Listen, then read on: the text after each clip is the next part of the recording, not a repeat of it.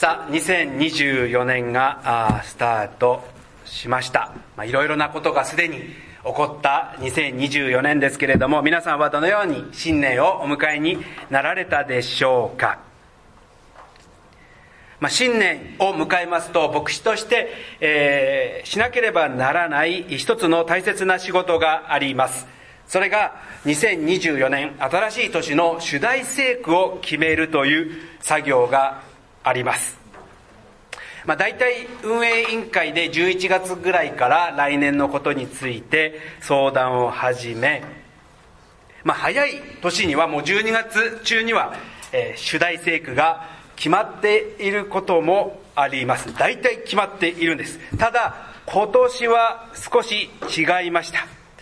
なかなか明確な御言葉が与えられず、なんだかんだ言ってるうちにクリスマスも過ぎてしまい、だからといって時計は待ってくれないので、どうしたらものかと悶々とした年末を迎えていたんです。で、まあ、31日の礼拝にはね、週報に、まあ、来週の聖書箇所だとかいろいろ書かなくてはいけないので、もうそろそろ決めなければいけないなと、年末が迫っていた、確か30日の朝だと思います。まあ、年末、えー、去年の10月から私の母が入院していたため、まあ、家の片付けをしに行かなければならず、えー、年末は数日、年末年始と実家に帰っていました。まあ、おかげさまで母の方は5日に、えー、退院をして、えー、今、家での生活にリハビリを行っております。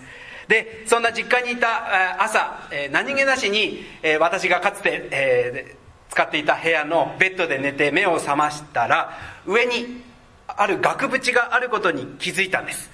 で、その額縁に何があったかというと、これが上を見上げた時にあった額縁なんですね。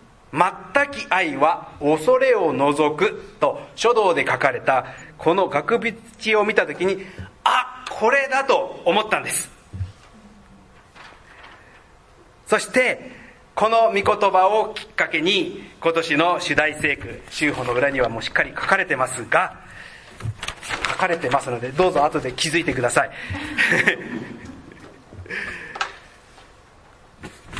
それが、あこれですね。ヨハネの手紙第1、4章18。愛には恐れがありません。全き愛は恐れを締め出します。愛には恐れがありません。全く愛は恐れを締め出します。まあ、この、なぜこの御言葉に導かれたのか、この詳しいことは、まあ、例年ですと、総会が行われる日曜日にお話しします。今年はね、会場の都合で2月中にはできず、3月3日、ぴょんひょんの誕生日に、えー、教 教会の総会を行う、えー、ことになります。えー、ぴょんひょんと言ったら思い出しました。さっき連絡と報告の時に言おうと思ったんですけど、今週の土日、ぴょんひょんは、今は何て言うんでしたっけ？共通テスト。かつてのセンター試験が行われるのでどうぞお祈りに覚えて、えー、てください。まあ、その時にお話しするので少々お待ちください。ただね、この御言葉が見つか見つかった時に、さっスルスルっとね、他のことまで自然と導かれたんです。それが、今日何を話そうか、それも分かっていなかったのが、この御言葉が分かった段階で、このヨハネの黙示録2章の御言葉がパッと頭に浮かび、そしてその後、今月の暗唱聖句も、あ、ここにしようと、ヨハネの手紙の4章から、えー、導かれました。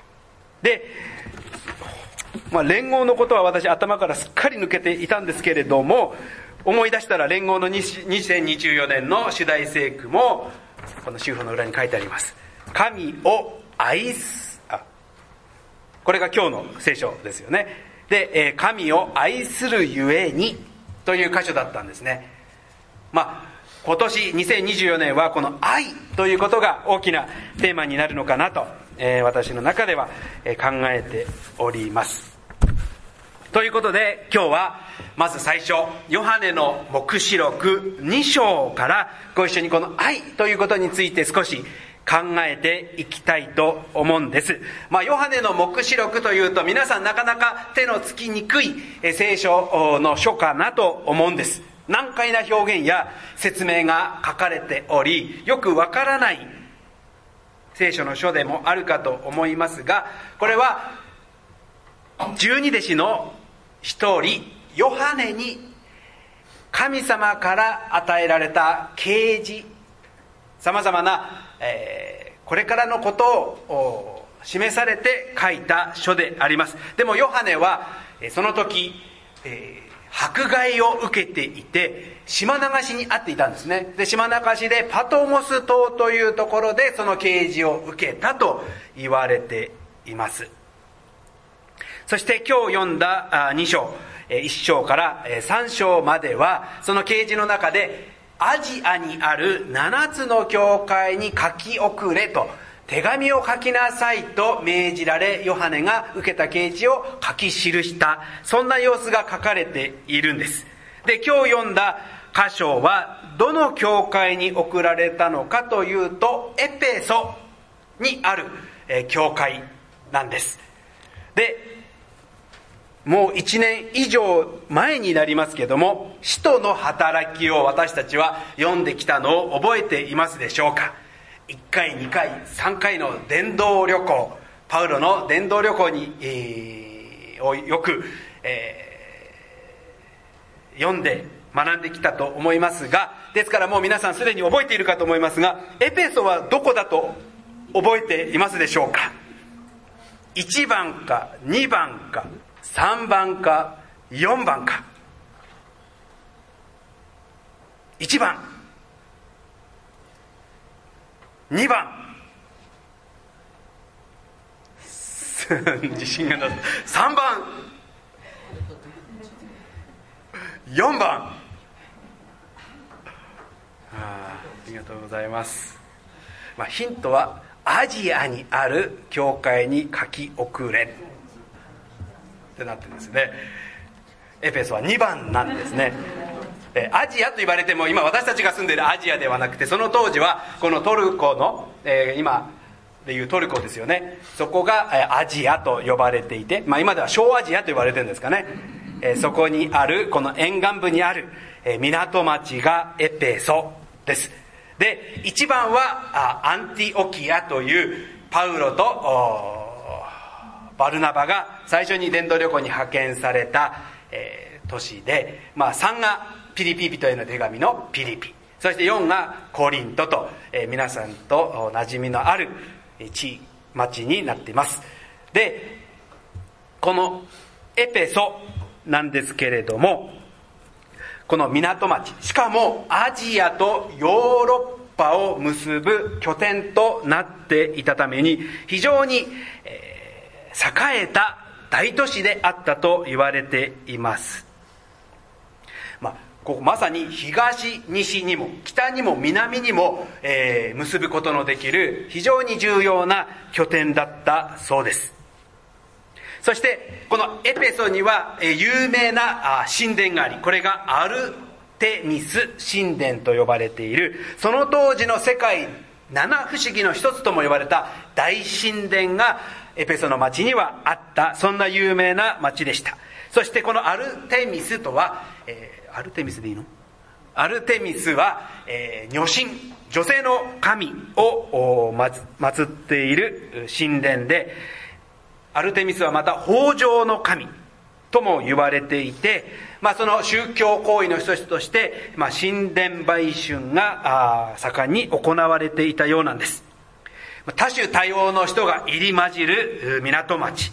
経済的には豊かであった。そしてまたこういう神殿を通して道徳的にも堕落した町、まあ、大都市特有の傾向がエペソにはあったんですね。そしてそのエペソにパウロは第3回伝道旅行で最も長かったと思います。2年半この町に腰を下ろし伝道教会を立て上げた。そしてそれゆえにこのエペソはエルサレムからまたアンテオキからそして今度は世界に向けて伝道する拠点へと用いられていくことになった。まあ、これが使徒の働きの中で皆さんと一緒に、え、読んだことです。ご安心ください。私も見直すまで全く覚えてませんでした。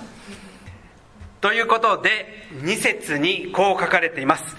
私はあなたの行い、あなたの労苦をと忍耐を知っている。またあなたが悪者たちに我慢がならず、使徒と自称しているが、実はそうでない者たちを試して、彼らを偽り者だと見抜いたことも知っている。実を言うと、このエペソの教会とは非常によくやっていた教会だったんです。褒められているんです。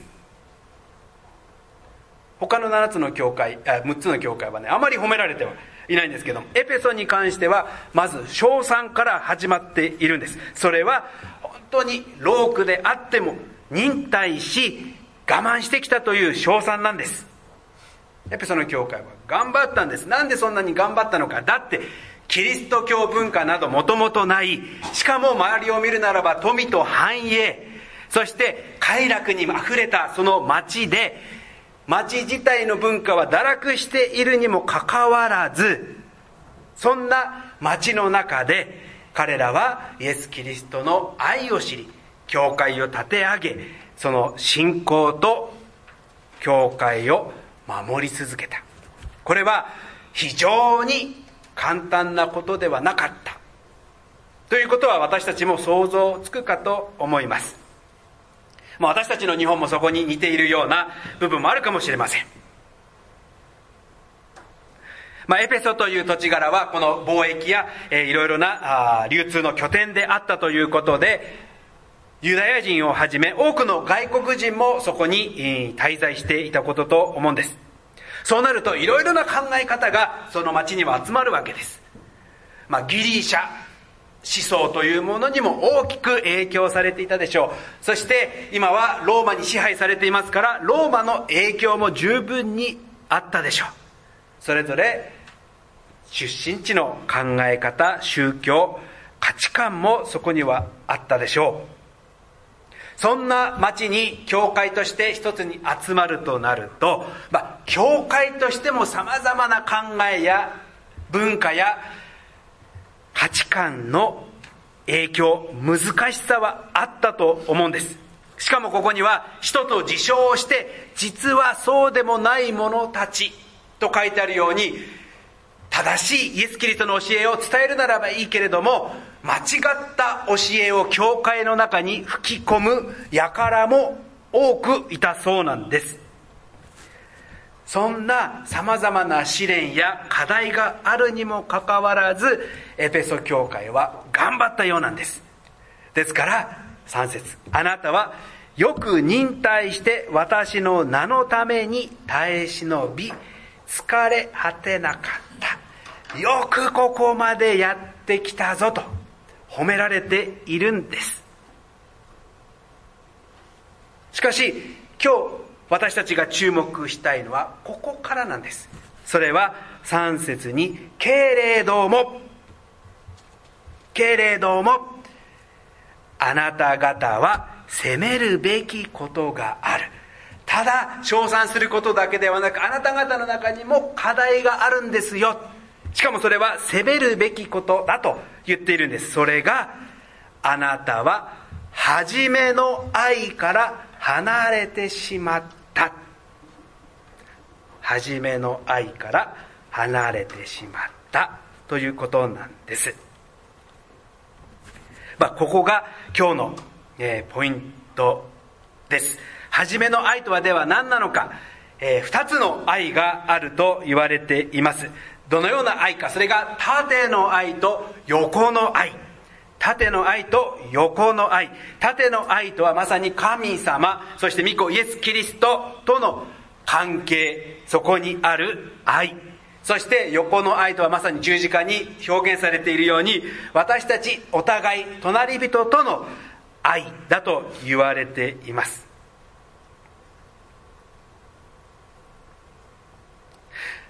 エペソ教会はそんな多様な人が集まる中でキリストの教えを守ろう。いろんな惑わし主張を持って教会を乱す争うとする人からなんとか守ろ守り抜こうと頑張ってきたんです。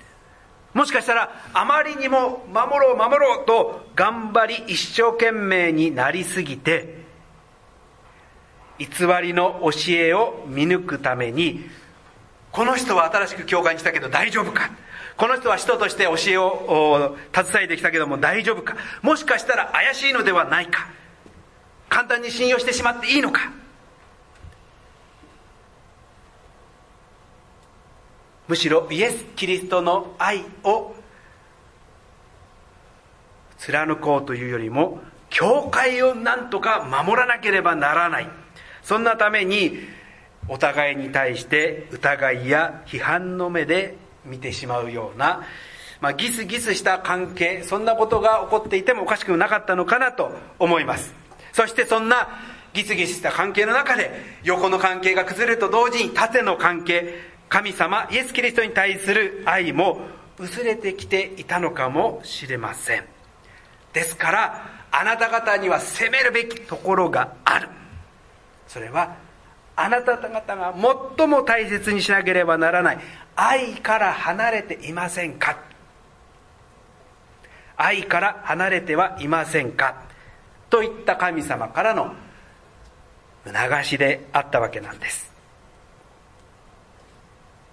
何かに真剣に取り組む一生懸命になるということはとてもいいことですが時に私たちも頑張りすぎて一生懸命になりすぎて本質を見逃してしまうことはないでしょうか。MUBC 私たちの教会の2023年の歩みも守られご一緒に歩むことができました。特に昨年は私たちの教会にある賜物を生かそう。特にプロジェクト基金に関する具体的な話し合いもスタートし2024年はさらに一歩を踏み出そうと今考えているところであります。そんな時に私がその額縁を見た時にハッとされたのが私たちも教会のためにキリストのために一生懸命走っているとは思っていてももしかして私たち自身もその教会の中心にあるべき愛それは神との愛または互いに対する愛から離れてしまっていることはないか。目がそれてしまっていることはないか。ということだったのです。ですから2024年始まるこの最初の日曜日に皆さんともう一度ご一緒にそのことを考え見つめてみようと思ったのです。皆さんの神様とイエス・キリストの関係はどうでしょうか？縦の関係です。また横の関係はどうでしょうか？互いの関係そこには夫婦の関係親子の関係友人との関係職場での関係学校での関係さまざまな関係があるかと思います。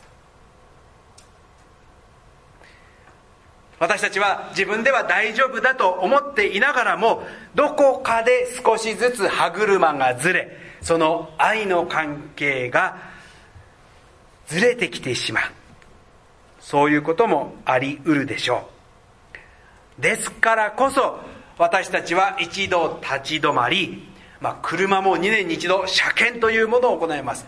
車以上に私たちは1年に一度定期検診で人間ドック健康診断を受けます。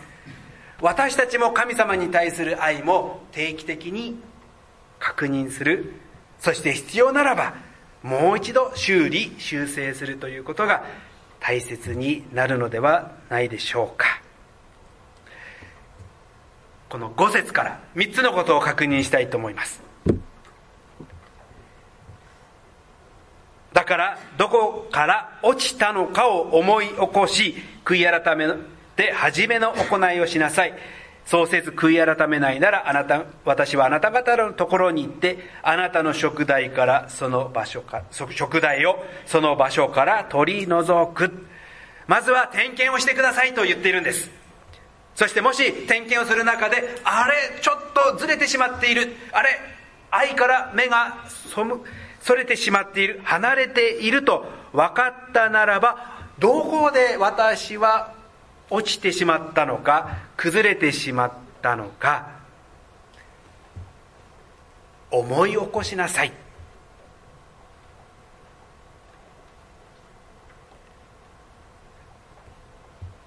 ね、現実を避けずにしっかり直視し確認しましょうと言われているんです。時にあまりにも前のことだからいや今更振り返ってもと私たちの中には諦める心が出てきてしまうことがありますけれどももう一度思い起こしなさいと言っています。そして思い起こしたならば2番目悔い改めなさい。そこからもう一度回復の道へと歩み始めなさいと言っているんです。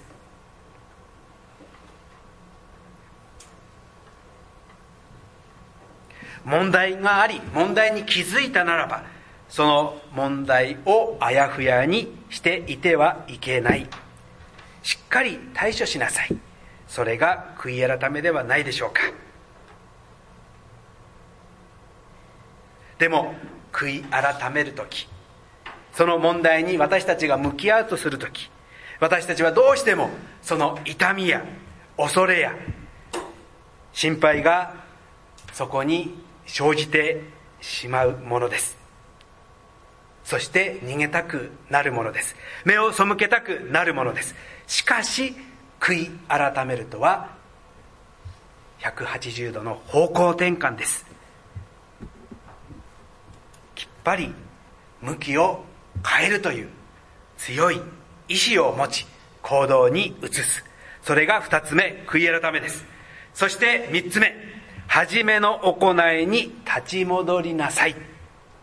方向転換をしたならばその初めのところに戻りましょうという励ましです。イエス・キリストとの関係皆さんもいろいろな思い出があるかと思います。イエス・キリストを初めて知った時イエス・キリストを信じようと決意した時洗礼式でに臨んだあの時まさに神様を信じると決心したあの初めの行いその時あの愛に立ち戻りましょうと励ましておられるのです。もし横の関係であるならば家族の関係友人との関係教会にいる兄弟姉妹との関係いやもう無理だと諦めずにそこにまた立ち止まる。それこそが和解。そして関係回復。そしてキリストが私たちに進め励ましておられる。許し合う。関係ではないでしょうか。そんな本当に大切なことをイエス・キリストが私たちに伝えたい。しっかり受け止めておいてほしい。その大切なことがこの教会の中心。そしてあなたの信仰の中心からそれてしまっているのならば。まさにここにあなたの教会から食材を取り除こうと言われているように灯火のない教会灯火のない信仰生活それほど悲劇なものはありません。しかしそれが実際に私たちが気づかないうちに起こってしまうものです。そこにはどれだけ立派な教会という組織があったとしても私たちの教会はありませんが教会の建物があったとしてももしその中心に愛キリストの命がないのであるならばもし教会が形だけの組織になってしまっていたならばどこにキリストの教会の魅力があるのでしょうか。もし私たちがクリスチャンですと言っているにもかかわらず私たちの中に愛も命も流れていないならばそんな私たちを見て誰があなたと同じクリスチャンになりたいと思うでしょうか。ヨハネの黙示録を記したヨハネがこの黙示録の一つ前に手紙を書いています。それがヨハネの手紙です。そしてそこに書かれているのが今月の暗唱聖句。4章10節です。ご一緒にお読みしましょう。3はい。私たちが神を愛したのではなく神が私たちを愛し私たちの罪のためになだめの捧げ物としての御子を使わされました。ここに愛があるのです。ここに愛があるのです。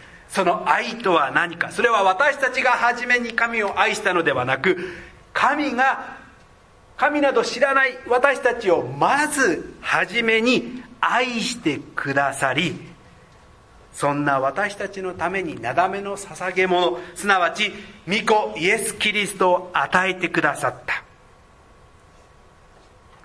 そしてその命を私たちのために捧げられたまさにクリスマス、まあ、先月私たちお祝いしました御子が与えられたことをお祝いするクリスマス。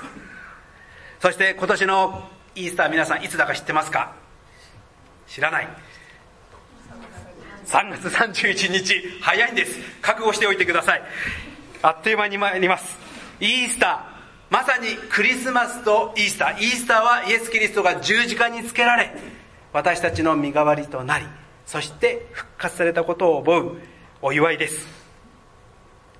ここに愛があるのです。そのことを私たちは覚えその愛を知り愛を受け止める。ここが私たちの信仰の中心そして何よりもそこから始まるスタートではないでしょうか。まあ、ヨハネの手紙では、まあ、啓示としてエペソの教会に手紙を送れと、えー、言われましたが、まあ、実際に手紙をエペソの教会に送ったのが誰でしたっけ？パウロ。使徒パウロです。伝道旅行でエペソの教会にいたパウロが送った手紙。それが新約聖書の中にあるエペソの手紙です。そしてパウロもエペソの教会の一人一人に対してこのような祈りを記しています。それが3章のエペソの手紙3章17から19になります。3章の17節から。ご一緒に読んで終わりにしたいと思います。3はい。信仰によってあなた方の心の内にキリストを住まわせてくださいますように。そして愛に根ざし愛に基礎を置いているあなた方がすべての生徒たちと共にその広さ長さ高さ深さがどれほどであるかを理解する力を持つようになり人知をはるかに超えたキリストの愛を知ることができますように。そのようにして神の満ち溢る豊かさにまであなた方が満たされますように。2024年を始めるにあたりエペソの教会に対する祈りだけではなくこの祈りを MUBC 私たち南浦和バプテスト教会の祈りにもしてしたいと思うのです。私たちがもう一度神が御子キリストを通してどれだけ私たちを愛しそしてその愛を示し私たちに与えてくださったのか。その広さ長さ高さ深さを理解する力を持つようになりそしてその愛をもう一度知り受け止め直すことができるように。すなわち初めの愛をもう一度知りもう一度立ち返りその愛からこの2024年の歩み私たちの活動を再スタートする。そんな歩みを今年ご一緒に始めてまいりたいと思います。思います。お祈りいたしましょう。